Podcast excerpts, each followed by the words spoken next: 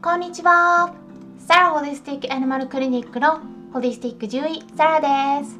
本ラジオ番組ではペットの一般的な健康に関するお話だけでなく、ホリスティックケアや地球環境、そして私が日頃感じていることや気づきなども含めて様々な内容でイギリスからお届けしております。さてですね、12月12日まであとわずかですね。あっという間ですね。日にちが経つのは。はい土曜日ですけれども何の日でしたでしょうか？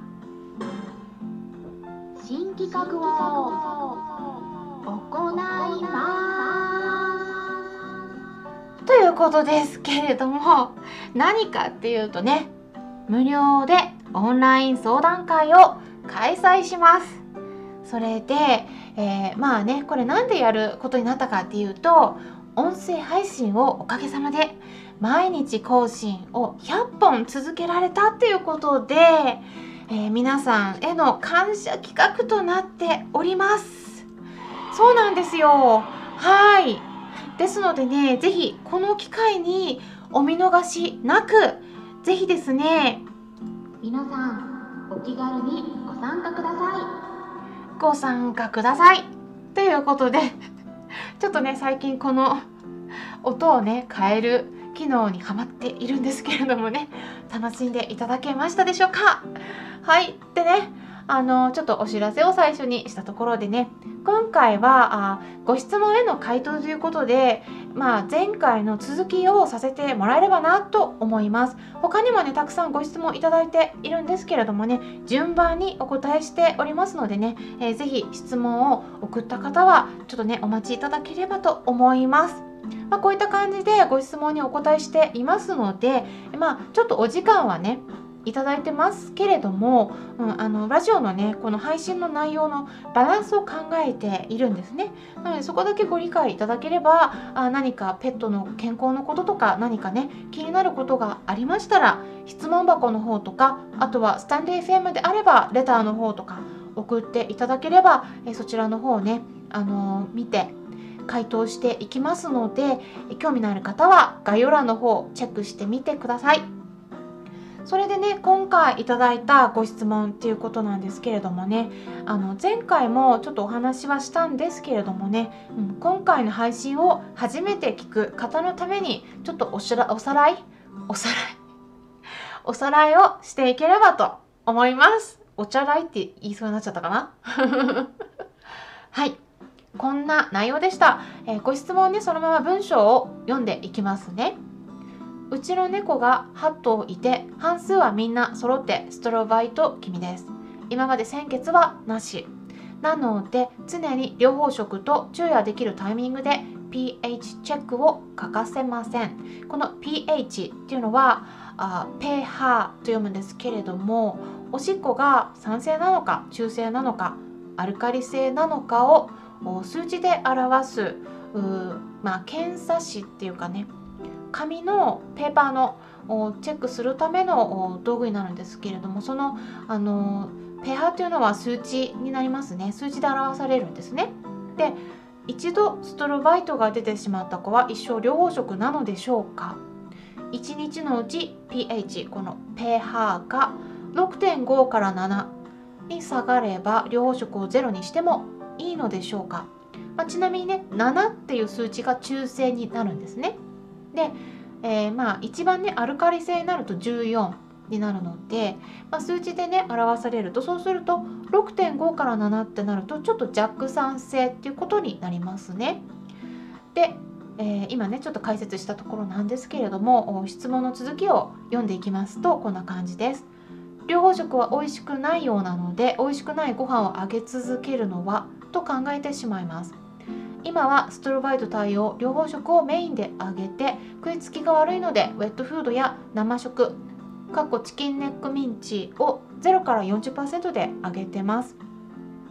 おすすめの食材やハーブがあれば教えてください。ということなんですけれども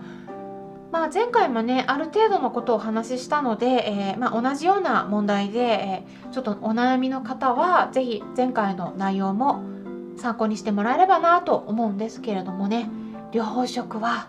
美味しくないです。なので食べない子多いですね。はい。でもねあの療法食じゃないと治らないかっていうとそんなことないんですね。はい。なのでねいろいろちょっと参考にしてもらえればなと思うんですけれどもまずですね前回でもお伝えしたことのポイントをおさらいしますとえポイント2つお伝えしました。まず1つ目今回のケースではねもちろんあの結晶のタイプによるんですね。でもしもストロバイトというタイプの結晶が問題になっているだけでもう一つのタイプであるシ酸カルシウム結晶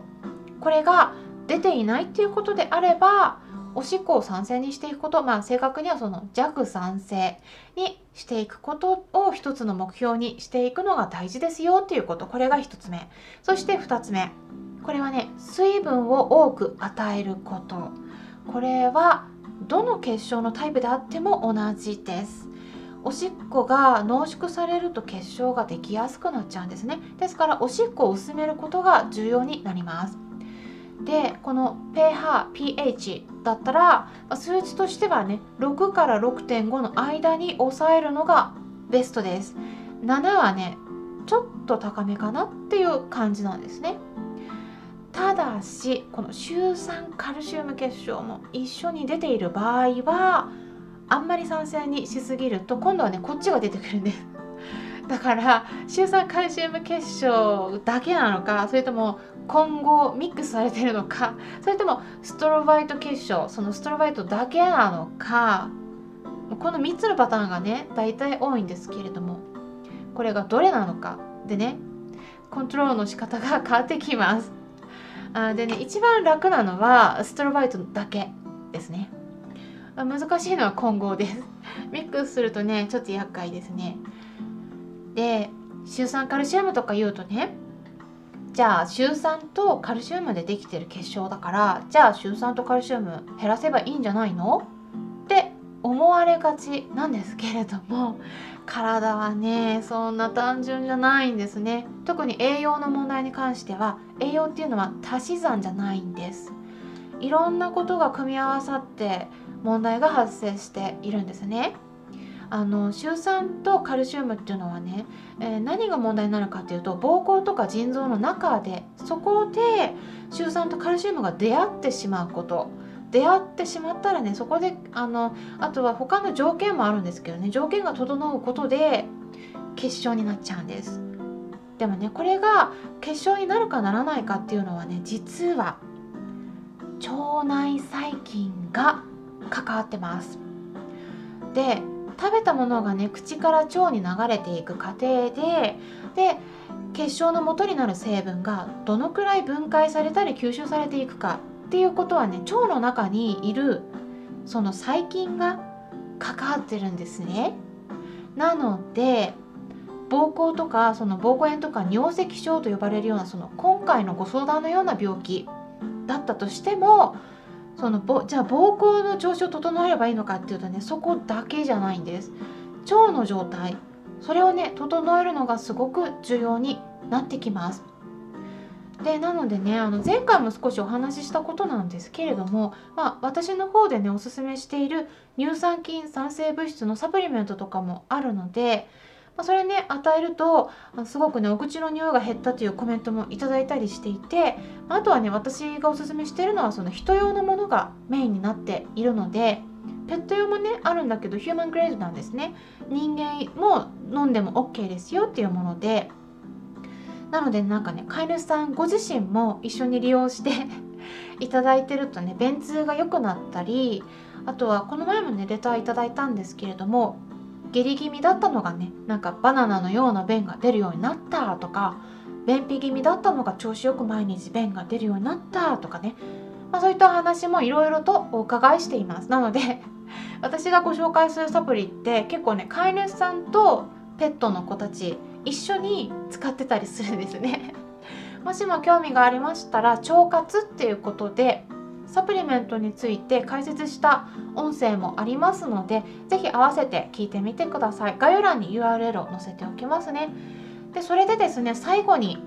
このハーブについてねお伝えしたいと思うんですけれども猫ちゃんとかはね特に苦いのが苦手だったりするのでまあ商品としてもね買いやすくて飲みやすいものを今回紹介しますとまあやっぱね一番使いやすいのはマシュマロですね。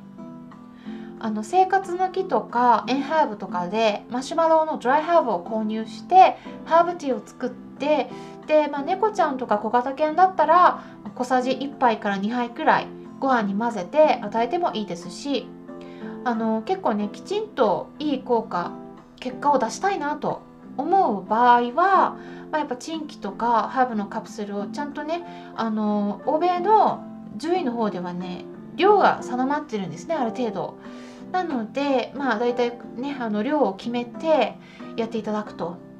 そうするとね結構いい結果が出てます。あとはねマシュマロだとねあの本当にまあちょっとだけなんですけどちょっとドロッとしててあの粘膜保護してくれるんですね。でそれがねあの膀胱の粘膜だけではなくて気管支とかあと胃腸の粘膜も全部ね粘膜という粘膜は全て保護してくれるのですごくねそういった意味でも使いやすいです。うん、なのでね1個あると本当に重宝します。まあ、あとはその今回の件で言うと、まあ、他には別の個別の症状がある場合はあそこにあの別なのをね加えたりするといいと思います。例えばカモマイルとかバレリアンそれからリコリスとかうん、コーンシルクとか、まあ、これは日本語で言うとトウモロコシのヒゲとかですね。まあいろいろ組み合わせるといいと思うんですね。こんな感じでハーブについてもお話ししたんですけれども参考になったという方はよろしければいいねボタンのクリックとかフォローもしていただけたら嬉しいです。今回も最後まで聞いていただきありがとうございました。それではまたお会いしましょう。ホリスティック獣医サラでした。